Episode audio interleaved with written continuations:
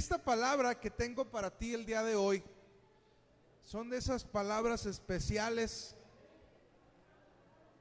porque suele haber mucha muchas trabas para que la, para que la palabra llegue y, y cuando esto sucede me convenzo de que hay algo especial en ella. También la semana, eh, las dos semanas pasadas que estuvo compartiendo mi esposa, hemos experimentado algo de lucha eh, durante el tiempo previo al servicio. Y quiero pedirte que, que pongas especial atención en lo, que, en lo que se va a hablar el día de hoy. A lo mejor me tardo un poquito más de lo que suelo hacerlo de costumbre, pero quiero que que puedas domar tu ser interior, puedas decirle eh, a tus sentaderas que aguanten un poquito más, que se esfuercen en la silla para aguantar un poquito más, porque esta palabra es bastante interesante.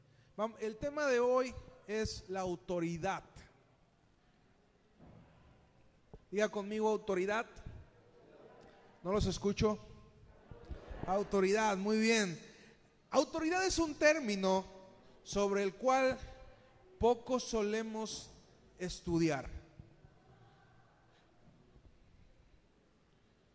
Un concepto que poco, que poca atención y poco interés le ponemos, pero que forma parte sumamente importante de nuestro día a día sobre todo cuando somos padres. ¿Cuántos padres están en este lugar? Papás, mamás, abuelos.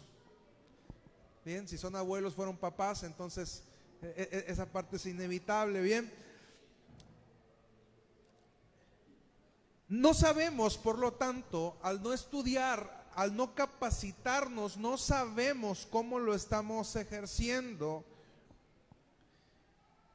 Y debería de ser algo para lo cual nos prepararan porque tarde o temprano vamos a ser autoridad en algún lado.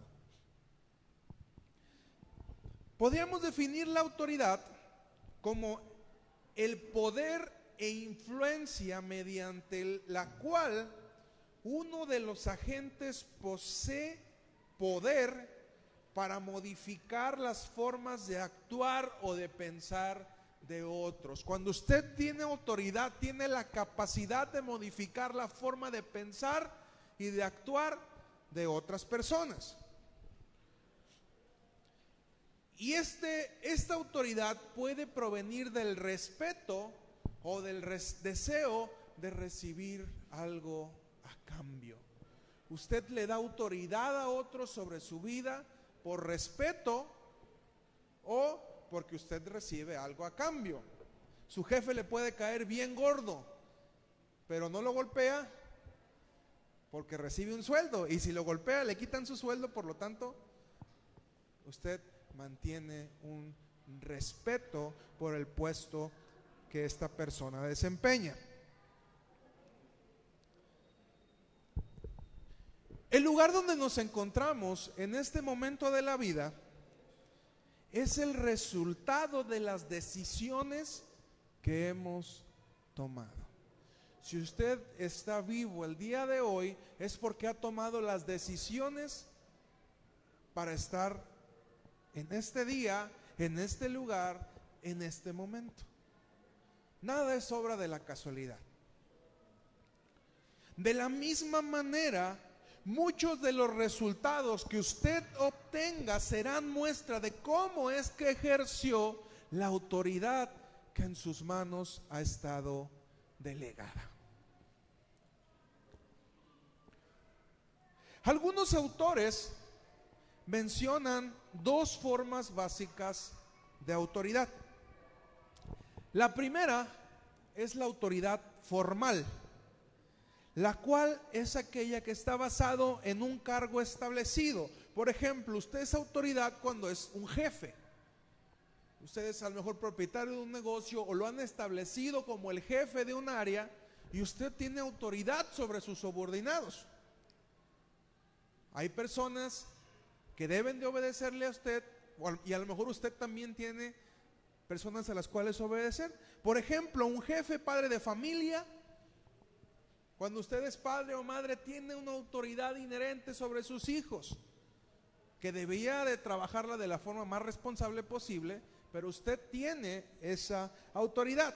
Una autoridad pública, un cargo de representación popular, por ejemplo, usted se convierte en una autoridad para mucha gente porque ha recibido esa autoridad formal, porque alguien más, sea el mismo pueblo a través de las elecciones, sea una empresa, o sea, porque usted tuvo hijos, usted recibe autoridad. El segundo tipo de forma básica de autoridad es la moral, la cual usted obtiene por el respeto que otras personas le tienen.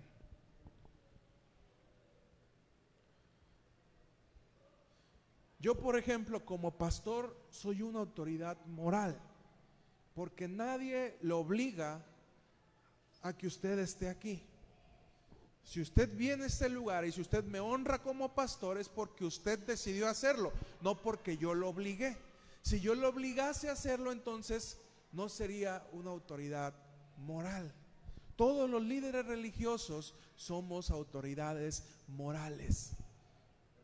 Porque la gente nos, nos sigue porque creen que tenemos un respeto y tenemos que aprender a cuidar ese, ese respeto por los demás. Y perdóneme esta introducción, pero es importante. En la sociología se mencionan tres tipos de autoridades.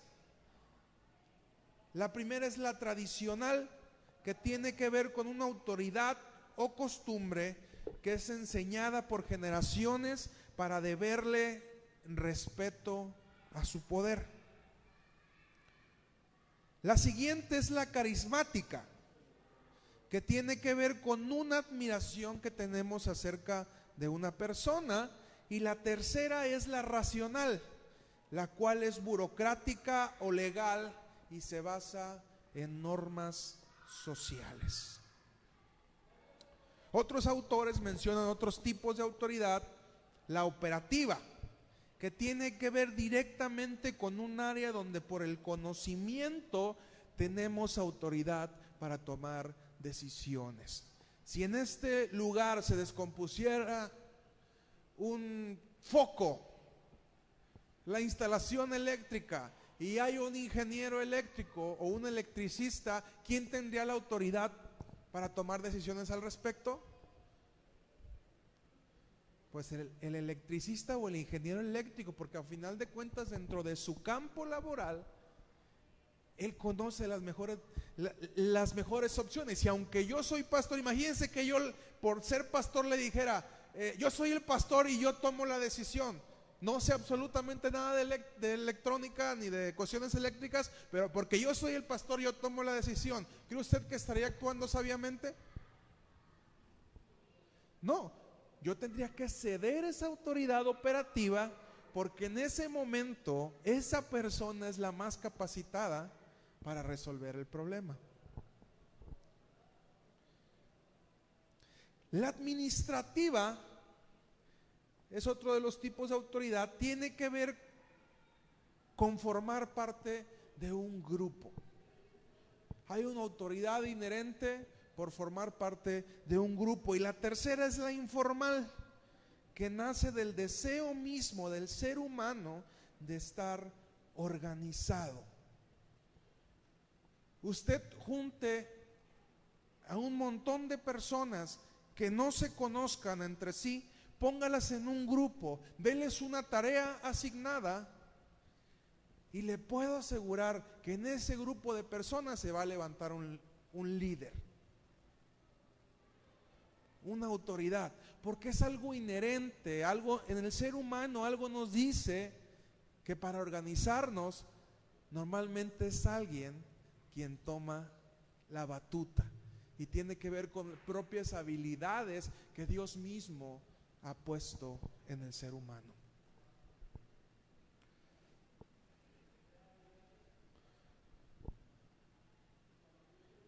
En las cuestiones familiares, y entrando en materia, Hay cuatro formas de que usted puede hacer uso de la autoridad que Dios le ha puesto cuando usted es padre de familia.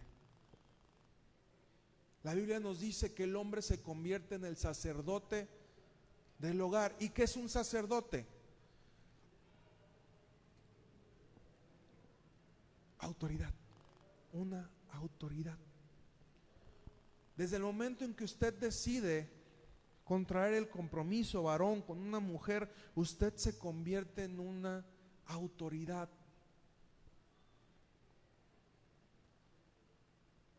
Cuando llegan sus hijos, usted tiene autoridad de parte de Dios sobre sus vidas. Y Dios le va a pedir cuentas de cómo es que usted ejerce esa autoridad con su esposa y con sus hijos. Estamos haciendo las cosas al modo de Dios. Modo Dios es así. ¿Me explico? Dios ha puesto autoridad sobre el hombre y Dios va a pedir cuentas al hombre de cómo es que administra la autoridad que Dios le ha dado.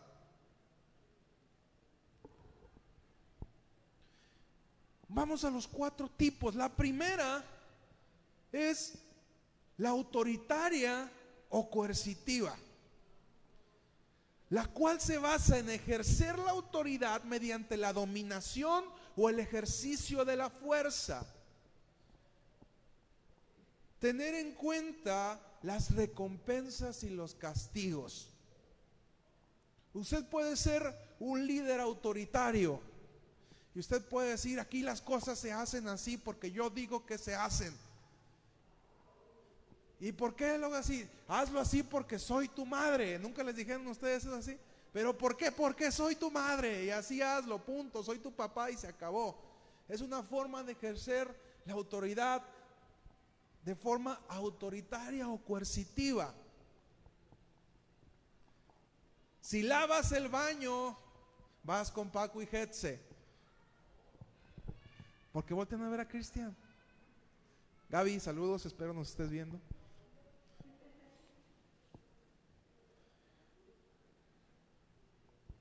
Una forma curiosa de aprender esto es también con los perritos. Se ha tenido un perrito y le dice, dame la pata. Y si te da la pata, le das el premio. Siéntate, acuéstate. Y así, los perritos así, aprenden. Es la forma en cómo ellos aprenden a realizar distintas cosas a partir de recibir un premio a una acción que realiza. Entonces, nosotros empezamos a hacer esto con, con nuestra perrita, y desde chica no le dábamos de comer hasta que no se sentaba. Y Hetze era más estricta con eso, yo no. Entonces conmigo llega y me hace fiesta. Pero cuando ve a Hetze, ella corre y lo primero que hace, se sienta, porque ella sabe que Hetze no le va a dar de comer si no está sentada. Entonces ella ha aprendido a partir del ejercicio de la autoridad con un animalito y te lo bajo hasta este plano para que podamos entender con manzanitas, como dicen, cómo funciona este asunto. La perrita ya sabe y ve a Hetze y se frena en seco y se sienta. Y con Sammy llegó a otro nivel, ya se sienta y le da la pata. Este sentada y con patita. Hetze sentada y Paco, no, Paco me, hace fiesta. El segundo tipo o manera en la que tú puedes ejercer tu autoridad tiene que ver de una forma democrática. Este tipo de ejercicio de autoridad valora la opinión de todos los miembros a la hora de tomar decisiones.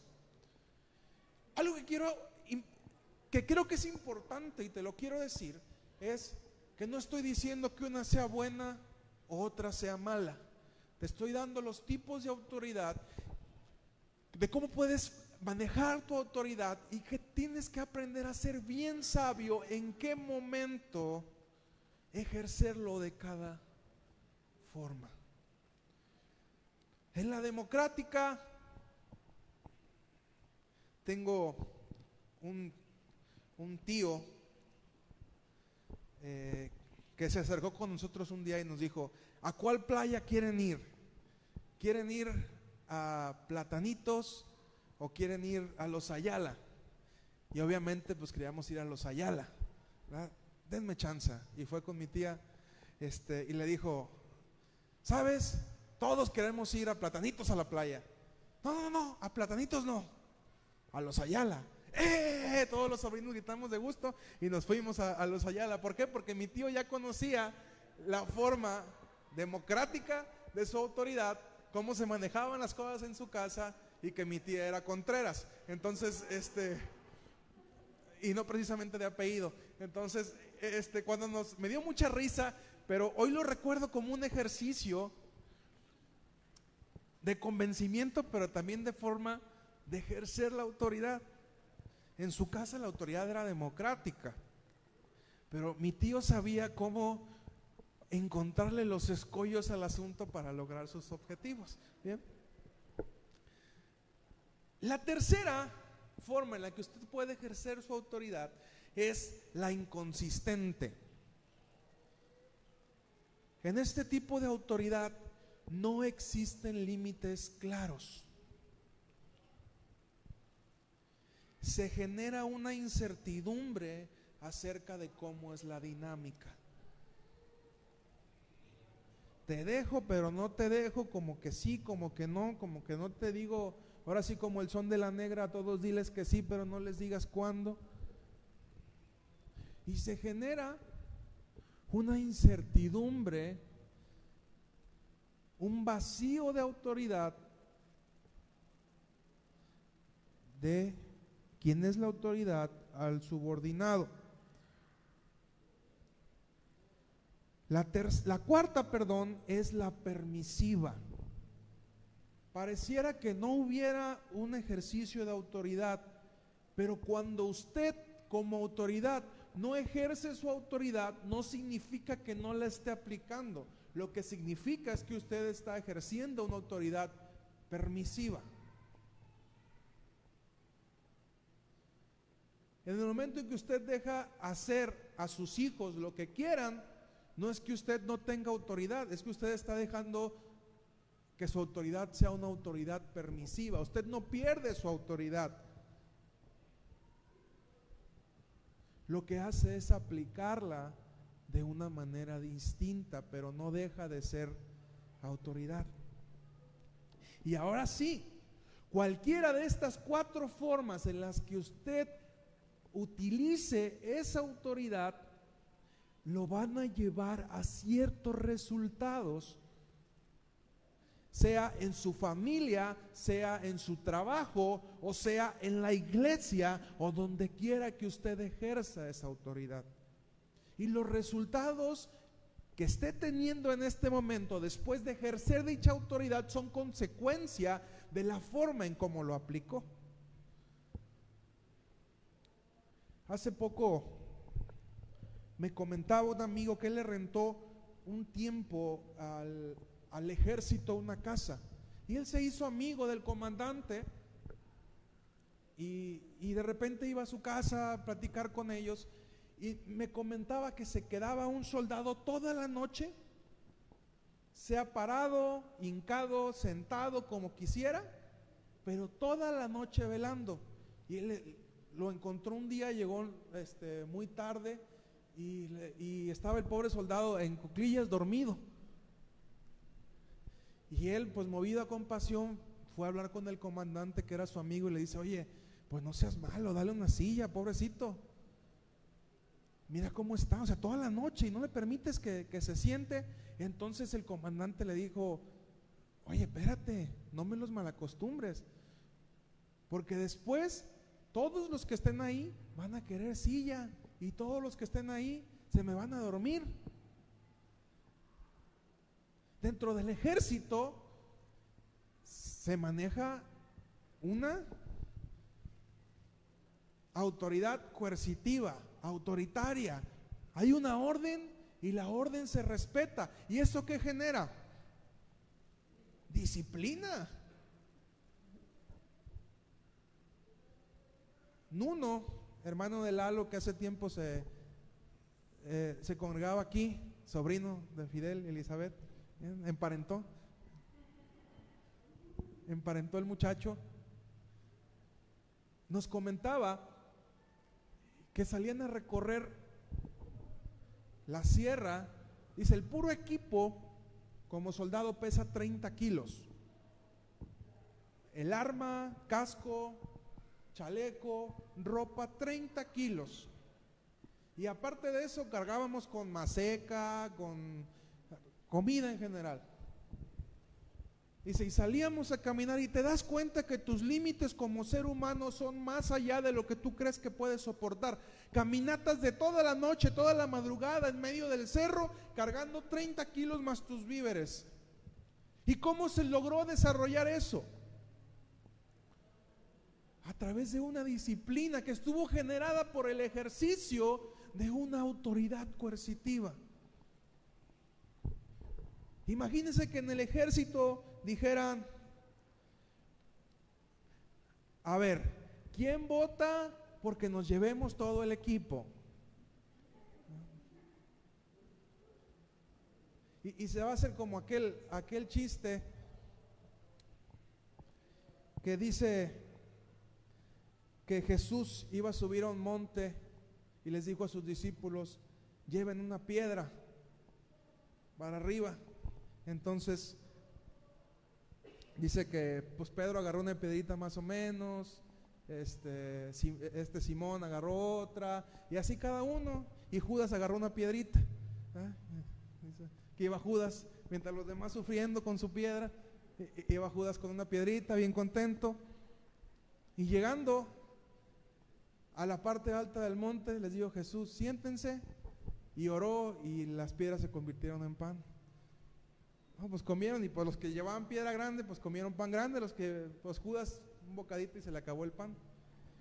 Y dicen que a la siguiente vuelta iba, Jesús les dijo, por favor carguen su piedra y pues ya cada quien agarró una piedra del tamaño normal y Judas iba con una piedrota así grande subiendo al monte. Entonces cuando llegan arriba Jesús les dice, pongan sus piedras, siéntense. Ahora Pedro trajo tortas.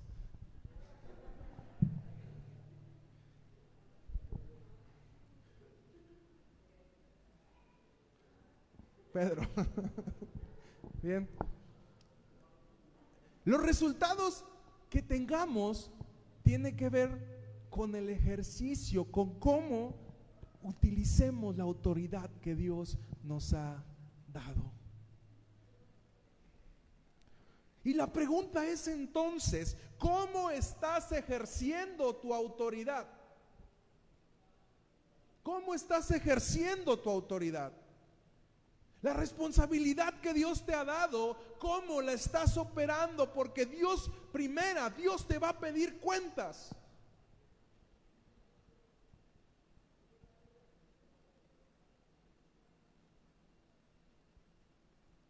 Y segunda, los resultados que vas a tener no van a ser por los otros, porque como seres humanos tendemos a echarle la culpa siempre al otro. Ha sido algo de, de naturaleza. ¿Por qué comiste, Eva? La serpiente me engañó. ¿Y tú, Adán, por qué comiste? La mujer que me diste. Eva le echó la culpa a la, serpiente, pero Adán le echó la culpa a Dios. Qué fuerte es eso. Adán no le echó la culpa a la mujer, Adán le echó la culpa, la culpa a Dios. La mujer que me diste fue tu culpa. O sea, ni siquiera la mujer, ni siquiera la culpa fue la mujer, fue la mujer que me diste.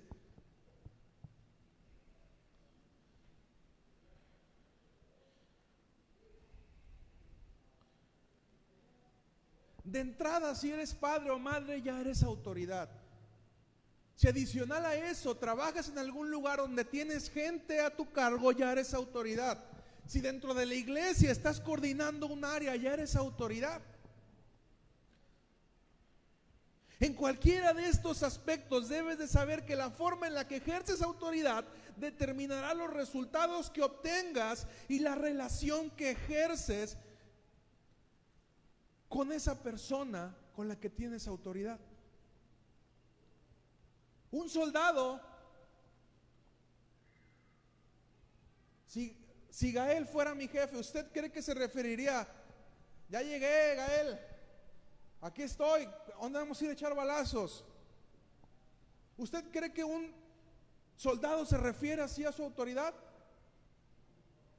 Así le va.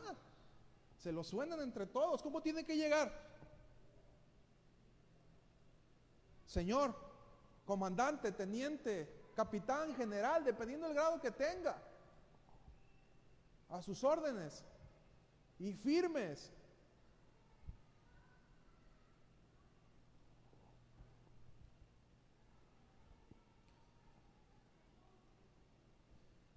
Y luego dices, mis hijos no me respetan. Pues seguramente no te respetan, no por culpa de tus hijos. Y ese es el punto al que quiero llegar, sino por la forma en la que has ejercido tu autoridad.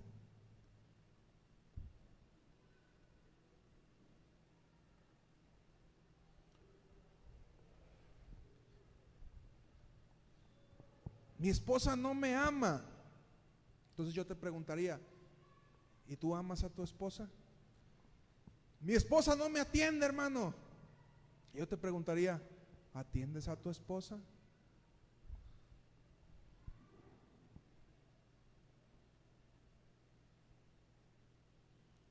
¿Por qué? Porque la autoridad funciona así.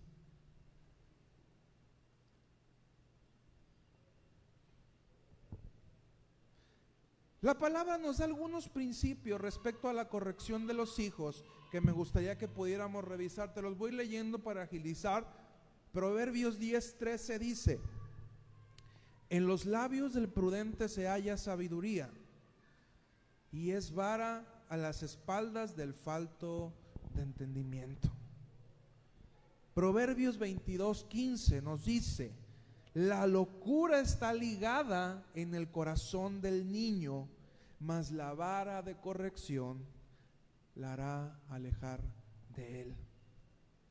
Proverbios 23, 13 y 14 dice, no rehuses corregir al muchacho, porque si lo castigas con vara, no morirá. Lo castigarás con vara, pero librarás su alma del Seol. Proverbios 19, 18. Castiga a tu hijo en tanto que hay esperanza, mas no se apresure tu alma a destruirlo. Hebreos 12, 5 al 10. Y habéis ya olvidado la exhortación que como a hijos se os dirige diciendo, Hijo mío, no menosprecies la disciplina del Señor, ni desmayes cuando eres reprendido por Él porque el Señor al que ama, disciplina y azota a todo el que recibe por hijo. Ay, Señor, es que ya no halló la puerta. Te estoy corrigiendo, mi niño. Estoy trabajando áreas en tu vida. Ay, Señor, es que yo no vi venir esa. Bueno, qué bueno que no la viste venir. ¿eh?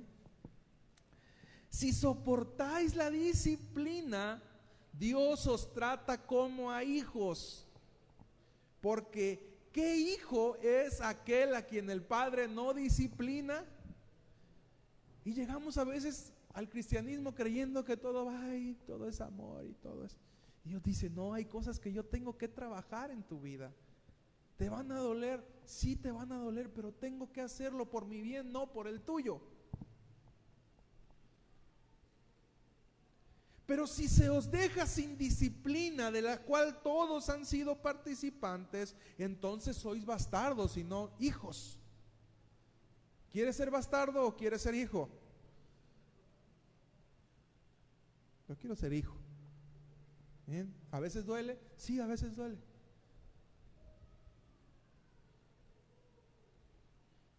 Por eso también se nos dice que Dios no tiene nietos. Dios tiene hijos, porque los abuelos son consentidores. Bien.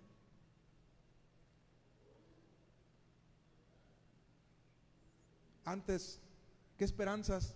Le digo yo a mi esposa que una de las cosas que, que yo, en cuanto tuve la posibilidad de comprar, fueron cereales, granolas, yogures, cosas dulces.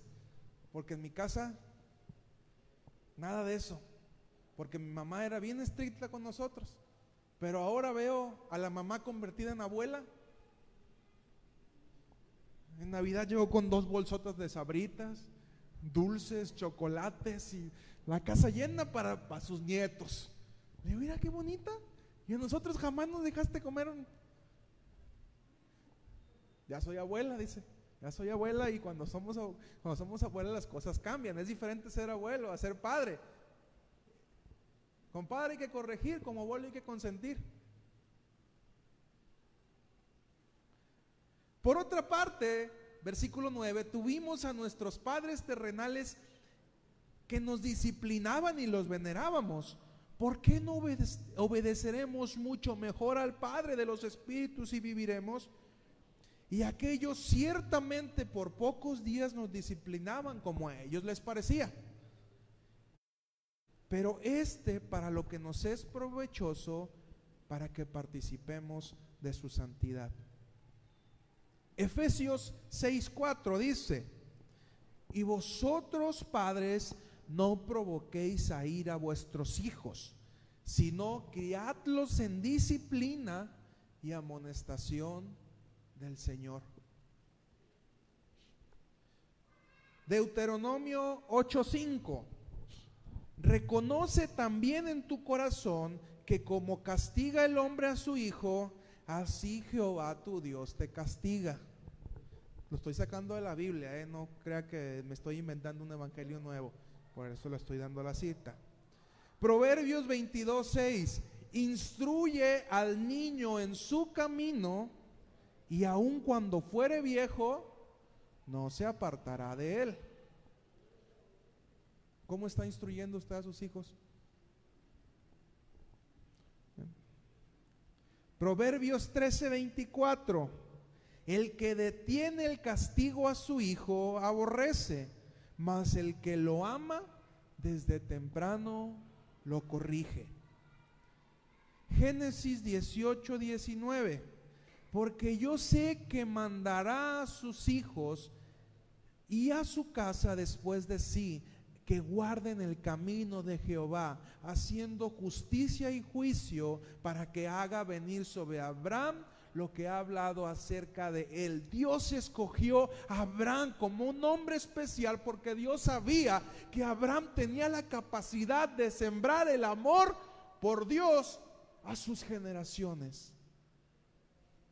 Y esto es de lo que menos se habla de Abraham. Decimos el padre de la fe que esperó a su hijo hasta muy grande, pero se nos olvida Génesis 18, 19, que Dios lo escogió porque vio en él un hombre capaz de sembrar en sus generaciones un amor por Dios. Y esa fue una razón primordial para que Dios llamara a Abraham su amigo.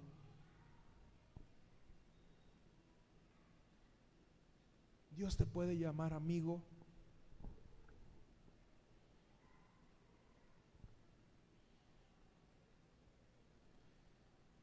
El ejercicio de la autoridad como padres se vuelve una inversión a futuro. Mi amigo inversor, ¿quieres hacer una buena inversión? Invierte en tus hijos físicos y espirituales. Nuestros hijos dependen de dicho ejercicio para mantenerse en el camino del Señor razón por la cual no tendríamos que escatimar esfuerzos para que nuestros hijos sirvan a Cristo.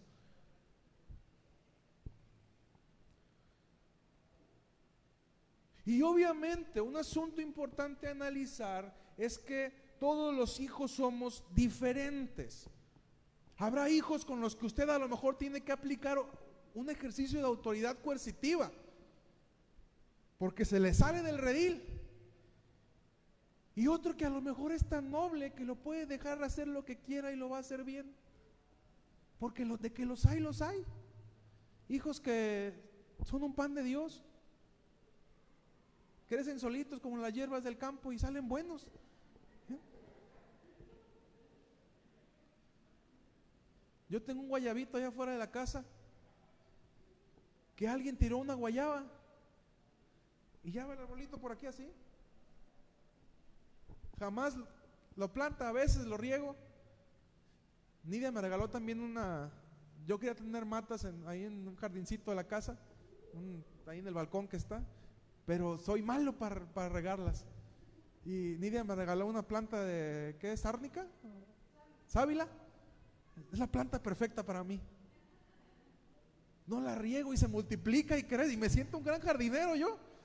Porque tengo mi, mi mata de sábila floreciente con dos, dos flores grandotas y, y, un colibrí que va diario a comer ahí.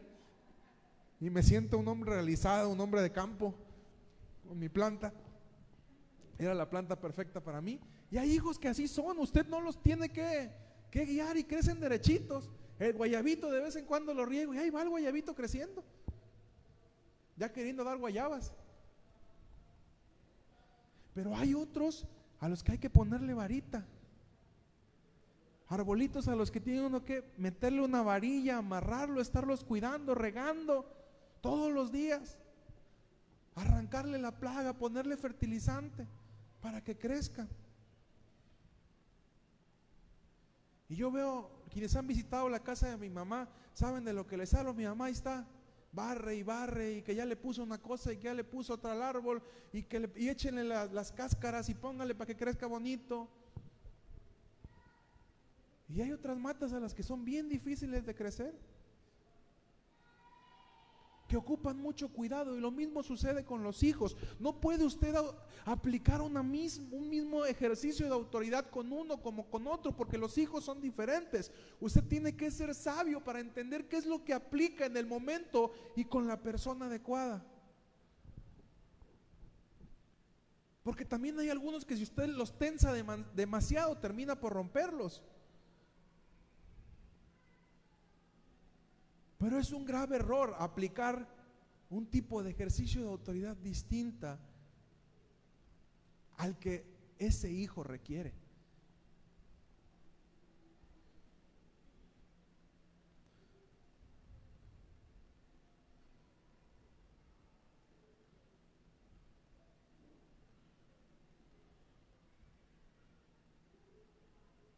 Gran parte de nuestra responsabilidad como padres, como jefes, como líderes, es identificar la singularidad de nuestros hijos, de nuestros empleados, de nuestros voluntarios y saber cómo es que tengo que tratar a cada uno.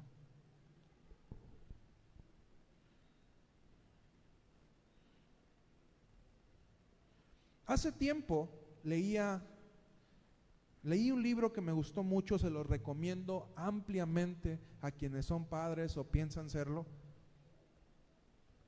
que se llama Señor que mis hijos te amen, escrito por el pastor Rey Matos de Puerto Rico. Tiene una iglesia que se llama Catacumba, ahí en, Puerto Rico, escribe unos libros buenísimos, se los recomiendo. Y él mencionaba creo que ya lo había comentado alguna vez, estadísticamente, cuando los dos padres sirven a Dios, hay un 75% de probabilidad de que sus hijos se comprometan. Quiere decir que una familia donde los dos padres sirven a Dios y tienen cuatro hijos, muy probablemente uno de ellos no sirva al Señor y tres sí. Esto es un asunto estadístico. Bien. Pero cuando solo uno de los padres está comprometido con Dios, solamente hay un 25% de probabilidad de que los hijos se comprometan con Dios. Entonces quiere decir que una pareja donde solamente uno de los padres está comprometido con Dios y el otro o no está comprometido o no le echa ganas, si hubiera cuatro hijos, solamente uno estaría comprometido con Dios.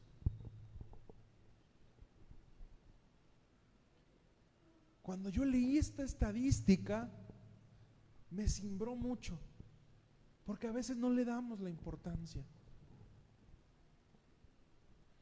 Bendito Dios que mi papá, antes de partir de este mundo, conoció a Cristo y nos alcanzó a dar una gran parte y la parte a lo mejor más difícil de nuestro crecimiento como hijos, mi papá estuvo comprometido con Dios y eso nos ayudó a que siguiéramos en los caminos de Cristo. Créame, el hecho de que yo esté en este lugar, en este momento, compartiéndole la palabra, no es solamente por mi esfuerzo, por mis méritos. Es porque mis padres pagaron un precio. Usted quiere ver a sus hijos aquí, usted tiene que pagar un precio. No hay otra forma. No hay camino fácil.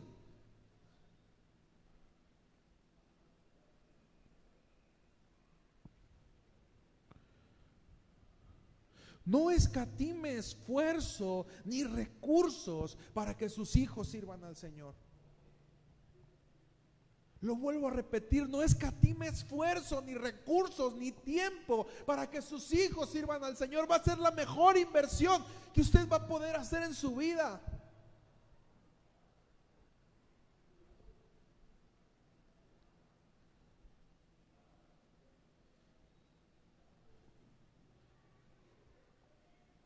Mis papás, aún incluso cuando mi papá no era cristiano, mis papás llegaron a un acuerdo en la iglesia donde asistíamos, y también creo que lo he comentado otras veces, pero lo repito por el tema, había tres servicios en mi iglesia a la semana. A mí me gustaba mucho ir con mi papá. Mi papá a jugar base el domingo era oficial. Entonces a mí me encantaba andar con mi papá donde fuera a jugar base. Cualquier parte del estado que fuera yo quería estar con mi papá jugando base. Entonces, yo tenía que asistir a dos servicios de los, para, para, poder faltar el domingo, porque normalmente el domingo, el servicio del domingo chocaba con el partido de base. Entonces, para yo poder asistir el domingo tenía que ir a los otros dos. Y aunque mi papá no era cristiano, llegó a ese acuerdo con mi mamá. Y si yo llegaba a faltar a uno de los servicios, ya no iba el domingo. ¿Sabe cuántos, a cuántos servicios falté? a uno. Cuando me la aplicaron y no pudiera el base, fue razón suficiente para no volver a faltar. Yo fui uno de esos hijos que necesitaba autoridad coercitiva.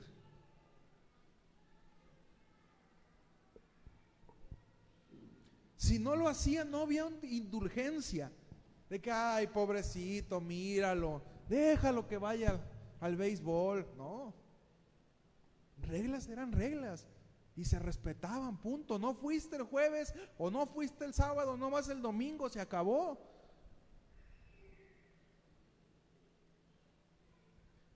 Eso funcionó conmigo.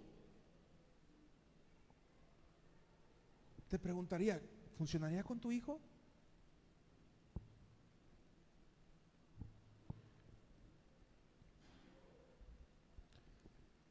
Creo que mi papá siempre tuvo en claro que un paso en falso que me dejara dar e iba a perder la disciplina conmigo.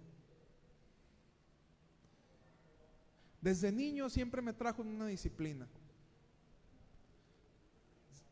Si vas a jugar a béisbol, vas a ir a entrenar lunes, miércoles y viernes. Lunes, miércoles y viernes. La escuela, faltábamos cuando ya estábamos casi en terapia intensiva. No sé que ahora como, ay, es que tiene gripa el niño, no lo manden. Ay, tiene sueño, ¿qué tiene sueño ni que nada? Levántese y se me va a la escuela. Mis papás así eran, perdón, y aquí está Nidia que da, que da fe y legalidad del, cuando está, del kinder. Mi, papá y mi mamá eran personas muy distintas. Mi mamá era más así como que, ay, no importa. Mi papá no. Entonces me dejaban con mi tía y yo le decía a mi mamá, mamá, hoy no quiero ir al kinder. Y ah, pues no vayas. Mi mamá me decía. Pero cuando llegaba con mi tía, hermana de mi papá, de la misma escuela, yo le decía, tía, mi mamá dijo que no iba a ir al kinder. Ah, no quiere ir al kinder mi niño. Y antes, ahí mi tía vivía así como en un cerrito y había afuera, estaba, no, no estaba pavimentada la calle, había muchas matas e iba por una varita y decía, ah, que no quiere ir mi niño al kinder. No, sí, tía, yo me voy, no se preocupe, ya me voy. Mi mochilita y vámonos, porque entonces me iba solo, ahí estaba media cuadra el kinder.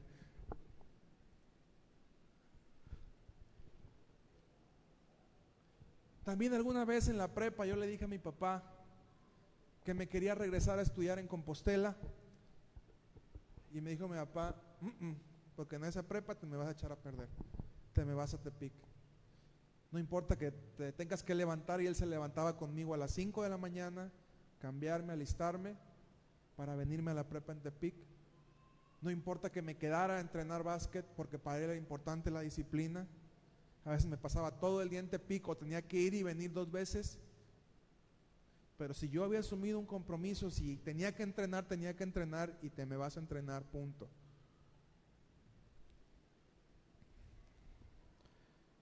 Como hijos nos volvimos una prioridad en su inversión. Desde niño yo era muy numérico y me gustaba ver los estados de cuenta de mi papá, que, mes a mes le llegaban, mi papá los guardaba y yo que era medio mitioterillo en eso me ponía a ver. Y yo pude ver cómo en el tiempo en el que estuvimos estudiando, su cuenta de ahorros fue bajando y bajando y bajando y bajando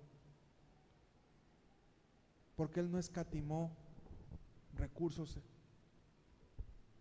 al menos en la preparatoria, porque él decía que la preparatoria no te echas a perder, era su creencia. Y no escatimó recursos para que estuviéramos en la mejor escuela que él podía pagar.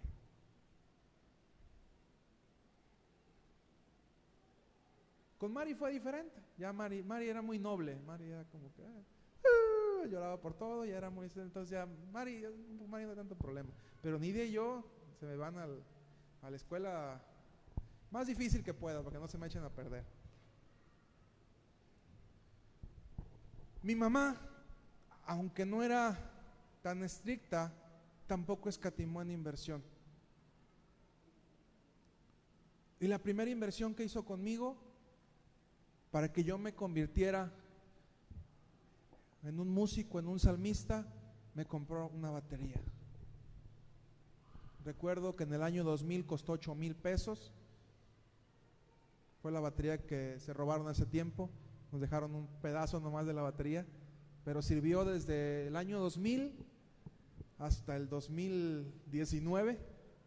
Sirvió esa batería. Sirvió a Dios esa batería. Y fue una inversión que mi mamá hizo. 8 mil pesos en el año 2000 no era poco dinero. Con 8 mil pesos te comprabas un carro ya en aquellos entonces.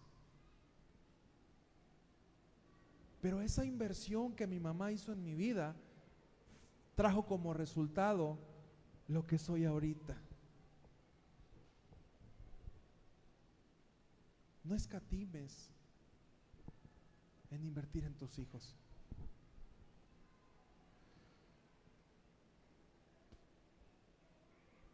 Hay un evento para jóvenes, papá. No escatimes. Vale la pena dar, dejar de descansar por llevar a tu hijo a la reunión.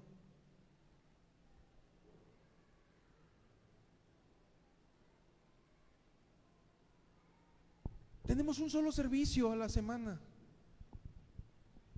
Yo, yo iba a tres, bueno, a dos y uno que, que para tenía autorizado faltar a ese. Tenemos un solo servicio. Una sola oportunidad a la semana que tienes que otra persona se prepara para invertir en la vida de tus hijos, se capacita, estudia la palabra y prepara una actividad para recibir a tus hijos y que decidas justo ese día, dos horas a la semana que estamos en la iglesia, irte a otro lugar. No hay excusa, no hay pretexto.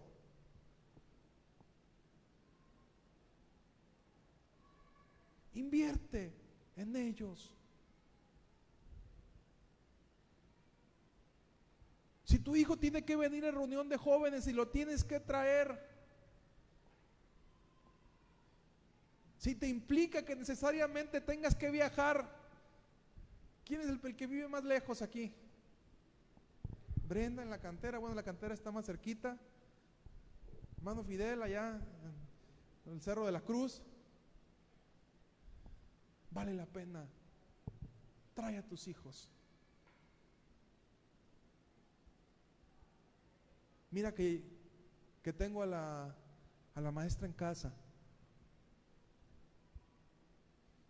Y te aseguro porque yo la veo, que son días preparándose para la palabra que va a traer el viernes. Vale la pena. Te aseguro que Hetze no, no viene en la ligera ese día y ay, a ver qué les comparto. Lo que el Espíritu Santo me ponga en mente. No. Ella está con el Espíritu Santo durante la semana preparando una palabra para que tus hijos la reciban el viernes. No escatimes en pagar un precio para que tus hijos vengan.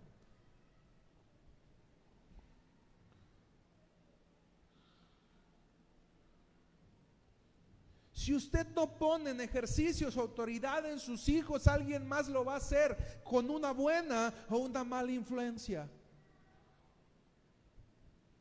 Si usted no establece disciplina con sus hijos, alguien lo va a hacer de una forma buena o mala.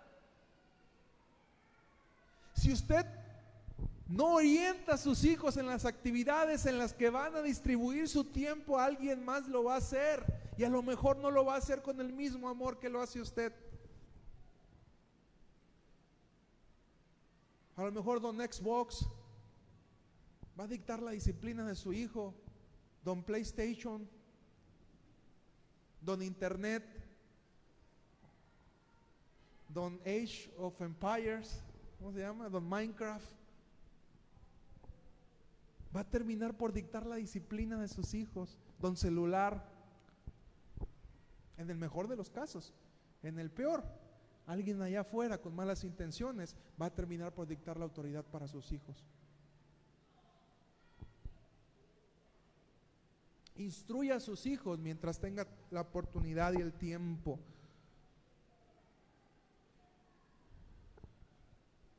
Póngalos en manos. En la adolescencia normalmente a quien menos queremos escuchar es a los padres. Póngalos en manos de personas que honran y sirvan al Señor y que se conviertan en sus líderes. Yo le doy gracias a Dios por las personas que en mi juventud se convirtieron en mis líderes, en mis ejemplos, en mis formas a seguir, porque al verlos a ellos yo pude formarme de una manera diferente. Créame papá, le conviene más que Hetze sea su líder, que Ulises sea su líder, a que lo sea algún muchachito allá afuera que tiene más vicios que oportunidades para tu hijo.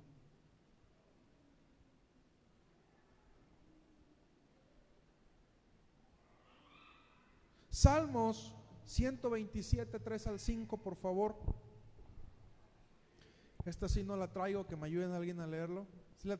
¿Ya tenemos Biblia acá, Cristian? Salmo 127, 3 al 5.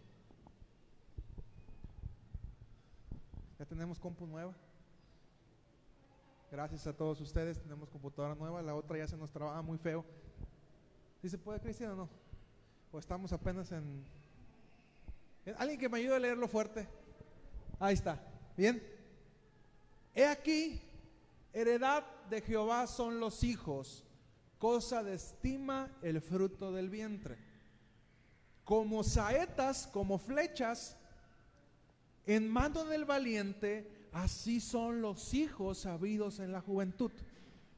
Bienaventurado el hombre que hinchó, que llenó su aljaba de ellos, no será avergonzado cuando hablare con los enemigos en las puertas. ¿Qué tan lejos van a llegar tus hijos? Salmo nos dice, los hijos son como flechas en la mano del valiente. Otra versión nos dice, son como flechas en las manos del arquero. ¿Qué tan lejos van a llegar tus hijos? Mucho depende de qué tanto tú como papá los impulses. Ay, es que mis hijos no salieron buenos. No, el que no salió bueno fue el papá o la mamá. Y perdóname que te lo diga de esta manera, pero quiero hablarte de acuerdo a la palabra de Dios. Si tus hijos han logrado algo en la vida, mucho se va a deber a tu ejercicio como padre.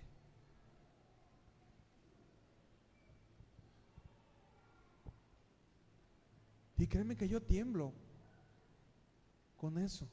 Si algo me angustia o me quita el sueño, Son mis hijos. Están chicos y el saber qué tengo que hacer para lanzarlos. Si como hijos logramos algo, fue por el impulso de nuestros padres. Nidia tiene más carreras que el maratón de Chicago.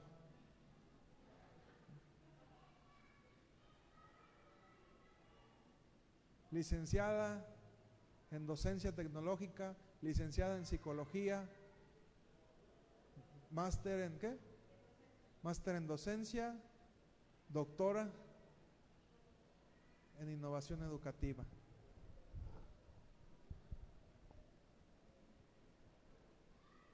Su servidor, licenciado en comunicación y medios, especialidad en administración, especialidad en habilidades directivas, maestría en directivas.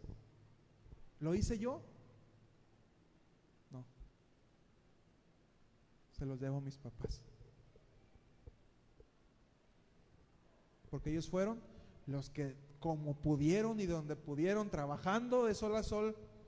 Yo vi a mi papá trabajar de 8 de la mañana a 8 de la noche, de lunes a sábado. Descansando un día al año, primero de mayo. De lunes a sábado, lunes a sábado trabajando porque él quería sacar adelante a sus hijos. Así mi mamá.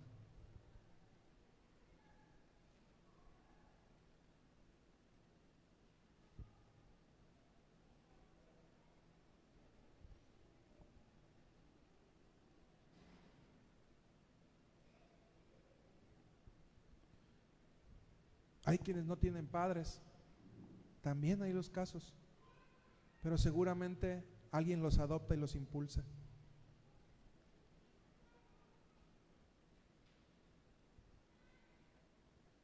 Y hay gente como Pablo Cancino, como Raquel, que en mi generación impulsaron a muchos jóvenes.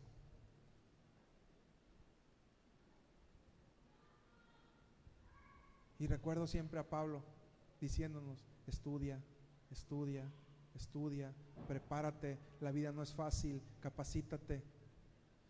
Y de esa iglesia salimos un montón de profesionistas, porque hubo un hombre que estuvo como cuchillito de palo, porque hubo una mujer como Raquel que estuvo como cuchillito de palo, insistiéndonos en que nos capacitáramos.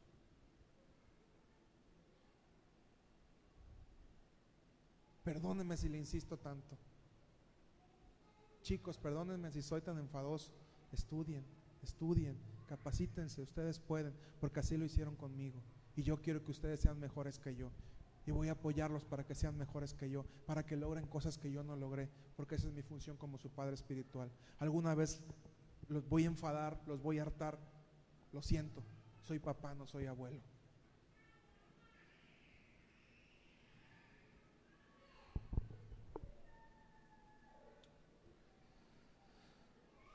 ¿Qué tan lejos llegarán nuestros hijos? Depende de qué tan bien los orientemos e impulsemos. Nuestros hijos son el reflejo de nosotros. Di conmigo, mis hijos son mi reflejo.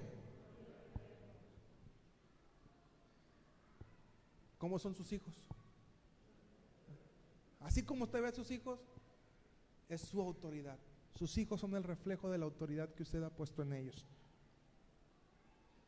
Nada nos describe mejor.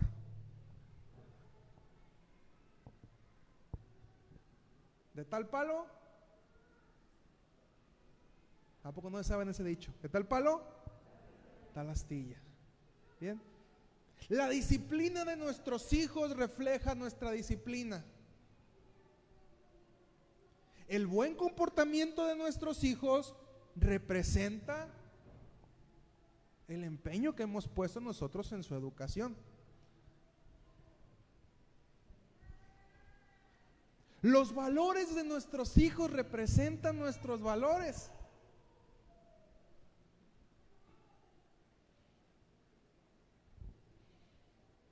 Los hábitos de nuestros hijos representan nuestros hábitos. Los logros de nuestros hijos representan nuestro esfuerzo en impulsarlos.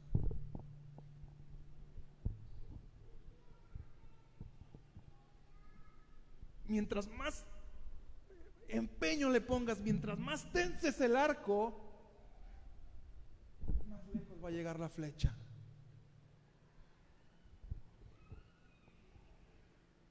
¿Hasta dónde quieres que lleguen tus hijos? ¿Dónde? Ay, pues si termina en la secundaria es ganancia.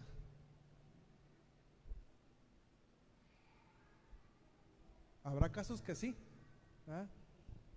Yo recuerdo, y no, no, lo voy a, yo sé que no lo ventaneo, Julio anda aquí andando dando clases, él mismo lo ha expresado y lo ha compartido, que su mamá ya dice con que acabe la secundaria, ya la hice, bueno, ya hizo la prepa en un examen, ahí la lleva, ¿bien? Y cada hijo es diferente, ¿bien? Pero esfuérzate, porque tu hijo llegue lo más lejos que se pueda. Los logros de tus hijos van a ser tus logros.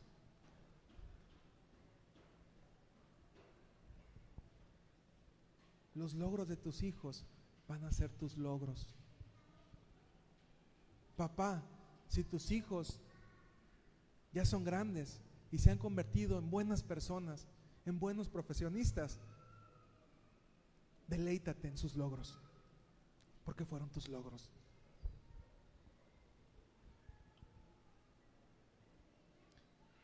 Papá, si estás como yo, apenas en el trabajo de formación, esfuérzate. Y vuélvete a esforzar. Y vuélvete a esforzar. Si no vas a dormir, ni modo. Paga el precio por tus hijos.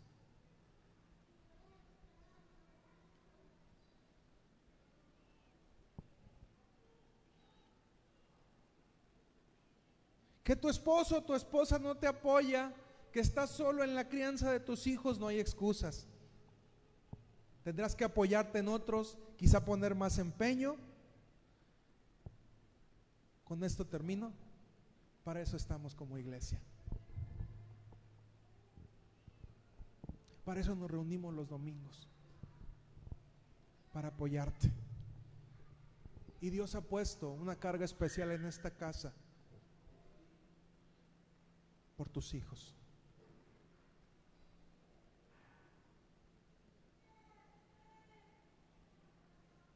Y estoy tan seguro, porque conozco, que en muy pocas iglesias en Tepic encuentras gente tan capaz para ayudarte con tus hijos como aquí. Neta, neta a caponeta. porque sé lo que tengo.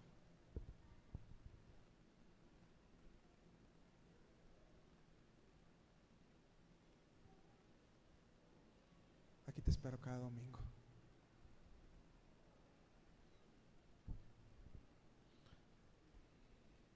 Somos iglesia y trabajamos por nuestras generaciones. Somos Betel y trabajamos por nuestras generaciones. Nuestros tres valores, la familia, la formación y la intimidad con Dios. Son nuestros pilares y en esos pilares nos movemos.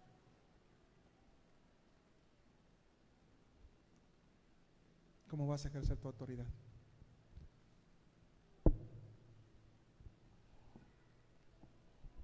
Bueno, si quieres pásale tú a él. Porque esta es de Gael, entonces la que le voy a pedir es de Gael. No precisamente de Gael, pero Gael le toca. Este,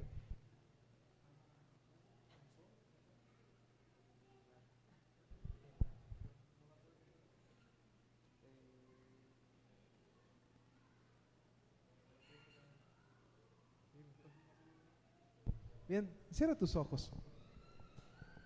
La palabra ya la, la terminamos. Vamos a terminar adorando a Dios.